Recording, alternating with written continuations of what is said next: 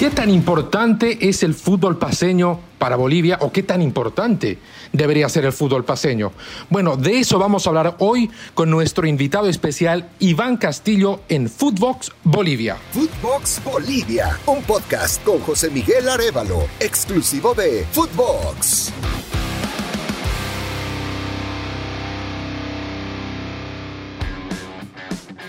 Para hablar de este tema tenemos un invitado especial y tenía que ser un exfutbolista paseño ahora abocado a la formación de nuevos valores. Está con nosotros Iván Castillo. Iván, gracias por estar con nosotros en Fútbol Bolivia.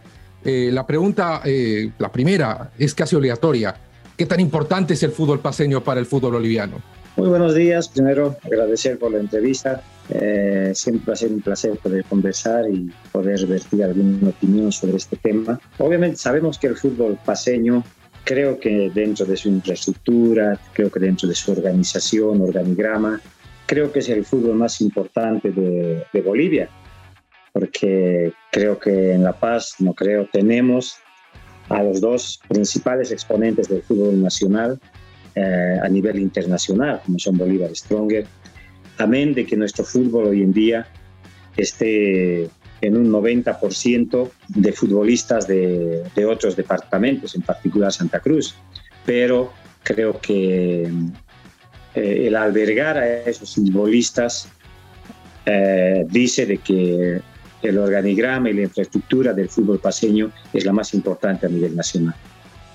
¿Cómo podemos explicar esta situación tan particular que, la comentas? Bolívar y Strongest son los equipos eh, más importantes de Bolivia, de eso no hay duda, pero llega siempre el, reclamo, ¿no? Y particularmente desde otras regiones. Pero en La, en, la, Paz, en Bolívar, en Strongest, no juegan futbolistas paseños. ¿Qué crees que ocasiona esto? Bueno, capaz la, la competencia un poco interna que tenemos y también el exitismo que, que hay en torno a clubes como Bolívar, como Stronger, ¿no? Eh, Bolívar, Stronger, hoy en día Always también, creo que no se permiten estar de cuarto lugar para abajo, ¿no? La misma hinchada es tan exigente que muchas veces termina enterrando a los jugadores jóvenes paseños que en una primera instancia o en un debut no responden a la altura de lo que la gente quiere, ¿no? Entonces creo que es uno, ese es uno de los aspectos eh, que afecta al, al desarrollo del futbolista paseño, aunque siempre he dicho eh, obviamente haciendo un análisis de, los 80 para, para ahora, que me ha tocado poder compartir el fútbol paseño y el fútbol nacional, eh, siempre han sido escasos los futbolistas paseños. Capaz en la década del 70, 60, haya habido una gran cantidad de futbolistas paseños porque los campeonatos eran regionalizados, estaban clubes como Mariscal Santa Cruz, eh, litoral, etcétera, etcétera, que se nutrían de futbolistas paseños, ¿no? Entonces, esa misma organización de campeonato hacía, hacía que a nivel asociaciones eh, podamos promocionar a los futbolistas paseños y podamos luego competir a nivel nacional. Hoy ya no se da eso, el fútbol de La Paz parece que se ha quedado estancado y así como los Yungas, tu región en su momento eh, nutrían de futbolistas, como bien dices, al profesionalismo, eso como que se ha reducido y ni qué decir del resto del departamento. Efectivamente, yo creo que ahora, en este momento, creo que los Yungas tienen más futbolistas que la misma ciudad de La Paz, eh, con sus millones de habitantes que tiene, la, Paz y el Alto. ¿no? Entonces, eh, los futbolistas paseños nacidos eh, en la hollada o en el alto, creo que podemos contarlos con, con, una mano, ¿no? exagerando. Y los futbolistas yungueños creo que hay un poquito más, o duplican la cantidad de, de futbolistas que están nutriendo al fútbol paseño. ¿no? Entonces, debería de ser una preocupación para, no precisamente para los dirigentes, porque el dirigente, al dirigente se le exige títulos, a los entrenadores se les exigen títulos, ¿no? Muy pocos se van a fijar en la formación de los chicos o de dónde vienen, ¿no? Capaz muchas veces mencionamos aquello cuando algún equipo grande se elimina de la Copa Libertadores o del torneo internacional, es cuando ahí hacemos aparecer la palabra, tenemos que dar oportunidad a los jóvenes, ¿no? Pero mientras ganen, mientras hagan campeones, va a seguir siendo lo mismo hasta que eh, sigan consiguiendo los títulos que, que, hoy en día nos están entregando a nivel, a nivel departamento. Entonces, yo creo que son pequeños, grandes detalles que deberíamos de cambiar. La Paz Fútbol Club creo que era un ejemplo muy importante a nivel paseño porque eh, daba mucha oportunidad al futbolista de acá, así como también al, al, extranjero, pero creo que de ahí han nutrido en parte también a, a clubes de la liga. Ahora, de este problema, hace algunas semanas hablaba Jorge del Solar, vicepresidente de Bolívar, y lo reducía más o menos explicando que los jóvenes en La Paz eh, están más dedicados a otra cosa, a la fiesta, a, a las expresiones folclóricas, y ya no están tan volcados sobre el fútbol. ¿Tú lo ves así? Bueno, permítame discrepar con eso, no en su totalidad, pero sí en un gran porcentaje, porque si fuese de esa manera, eh, las escuelas de fútbol de Bolívar, de Strong, de luego de Red estuviesen vacías, no tuviesen alumnos.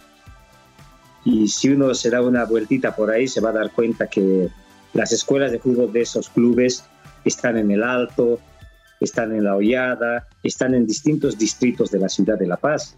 Entonces, eh, significa que hay niños y jóvenes que todavía sueñan con eso. Obviamente que ya pasada cierta edad, los jóvenes ya se dedican a otra cosa, obviamente viéndose seguramente de que ya no tienen alternativas, eh, deciden dedicarse en su integridad al estudio, a la universidad, a algún instituto y obviamente pues no en las universidades y, lugares de estudio eh, se, se, baila bastante, ¿no? Eso nadie puede negarlo, ¿no? Y definitivamente eh, ese embudo del que hablábamos, eh, como que cuarta un poco los sueños o las esperanzas de ser futbolista profesional. Llegan tan pocos paseños a la primera división que la atención puede dispersarse. Ahora, de esos pocos que han ido llegando, eh, no dejan de ser figuras. Y quiero hablar del caso particular de Jaime Rascaita, jugador paseño, yungueño, que ha atravesado muchos problemas físicos, de inactividad, de rendimiento, pero hoy por hoy, Iván, es una de las figuras en Strongest quizás el, el, más importante, al menos de los bolivianos. ¿Cómo, cómo eh, podemos describir esta carrera, este camino que ha tenido Arrascaita, que cuesta creer apenas tiene 28 años? Sí, bueno, pese a haber sufrido lesiones y haber sido descartado de algún otro club también, obviamente el talento, eso, eso, eso lo lleva en la sangre. Y hay algo importante también de que es un futbolista yungueño, afrodescendiente, que tiene una mentalidad distinta a la que a, la del con todo el respeto a la del paseño si ustedes se dan cuenta se van a, van a ver de que una gran cantidad de los futbolistas yungueños afrodescendientes que salen a jugar a nivel liga en su mayoría llegan a, la, a la, selección boliviana salvando algunas distancias entonces eso significa que la mentalidad y el objetivo del afrodescendiente particularmente es claro ¿no? Ahora, también es de que porque creo han habido pioneros en el fútbol del fútbol yungueño que han abierto puertas que hacen de que algún dirigente o algún entrenador al enterarse de que es yungueño le den un poquito más de prioridad, ¿no? Y probablemente eso es lo que está faltando con el futbolista paseño, ¿no? De que hayan entrenadores que se la jueguen por ellos, ¿no? En su momento Chumacero fue figura, eh, Castro fue figura también en, en, en la liga, pero obviamente son pocos los que hoy en día destacan, no, no quiero olvidarme de Lorito Gutiérrez también, ¿no? Entonces, son pocos los que destacan, pero tienen las condiciones y tienen la posibilidad, por encima de todo, de tener una carrera más prolongada que cualquier otro futbolista a nivel nacional. Quiero sacarte un poco del contexto de, de, del fútbol paseño y cómo aporta o debería aportar al fútbol nacional para hablar de, la selección, que creo es el reflejo más claro de la situación del fútbol boliviano. Se habla mucho del técnico, que tiene que llegar uno de acá, que tiene que ser tal, hay que mandar el currículum. A tiempo de preguntarte si te ha interesado mandar tu currículum para ser técnico de la selección, ¿qué crees que le hace falta? ¿Crees que la respuesta está por contratar a un entrenador? Eh, yo creo que no, porque amén de que traigamos a quien traigamos, puede ser que dejen alguna enseñanza, pueden ser que dejen algún, alguna organización distinta, quizá, no sé, pero creo que son nuestras bases las que están fallando para poder realmente ser competitivos a nivel selección, ¿no? La selección no es más que el reflejo de nuestra, de nuestra liga, ¿no? Y nuestra liga dice de que cuando jugamos Copa Libertadores o Copa Sudamericana, terminamos siendo eliminados, ¿no? Y con el dolor en el alma, ¿no? Entonces, si a partir de eso no conseguimos buenos resultados, no quiero decir con esto, ojo, de que antes salíamos campeones de la Copa Libertadores o de la Copa Sudamericana, ¿no? Pero creo que teníamos a nivel interno una competencia un poquitito más exigente que la de ahora. Obviamente entiendo que el fútbol ha mutado y ha cambiado bastante. El físico del futbolista de antes no es el físico del futbolista de ahora, pero lo que falla creo que son nuestras competencias internas a nivel divisiones inferiores y a nivel liga también, que se vuelvan más exigentes para que eso luego sea reflejado a nivel selección nacional. Venga, entrenador, que venga, obviamente va a ser difícil, vamos a seguir soñando, pero va a ser complicado, aunque como boliviano todos queremos que nuestra selección clasifique a otro mundial o salga subcampeón o campeón de una Copa América. ¿no? ¿Enviaste tu currículum a la federación? No, porque soy consciente de que primero debo de hacer una carrera, ya la hice a divisiones inferiores, me gustaría primero poder dirigir un equipo de la liga y viéndome viendo mi capacidad, seguramente me animaría, ¿no? Yo sé que muchos lo están haciendo porque seguramente ya han dirigido a nivel liga, pero yo me gusta ser realista. ¿Qué tan lejos estamos de ver a Iván Castillo dirigiendo en primera división? Esperemos que el 2023 me traiga esa posibilidad. Estoy capacitado, estoy preparado. He hecho todas las carreras y los cursos necesarios para poder eh, dirigir una primera división. Eh, trabajé en divisiones inferiores durante 22 años eh, dirigí asociación, la primera ascenso, segunda de ascenso, la primera B, la primera A. Tuve la suerte de ser eh, ayudante de campo en la liga. Eh, fui asistente de campo también a nivel selección femenina. Y creo que me falta simplemente es el, el salto de poder dirigir un equipo de la liga. Me gusta que, que te lo plantees en, en tiempos realistas, ¿no? Para el 2023 no tienes ningún apuro, sí tienes mucha experiencia y bueno, lo, guardamos en el archivo porque seguro, seguro que alguien se, va, se le va a encender el foquito y va a decir, ¿y por qué no con Iván Castillo? No quisiera eh, que esta conversación, Iván, eh, termine sin hacer un comentario breve. Eh, Anderson Rey Salinas está en la Argentina, está en gimnasia de Jujuy como tú.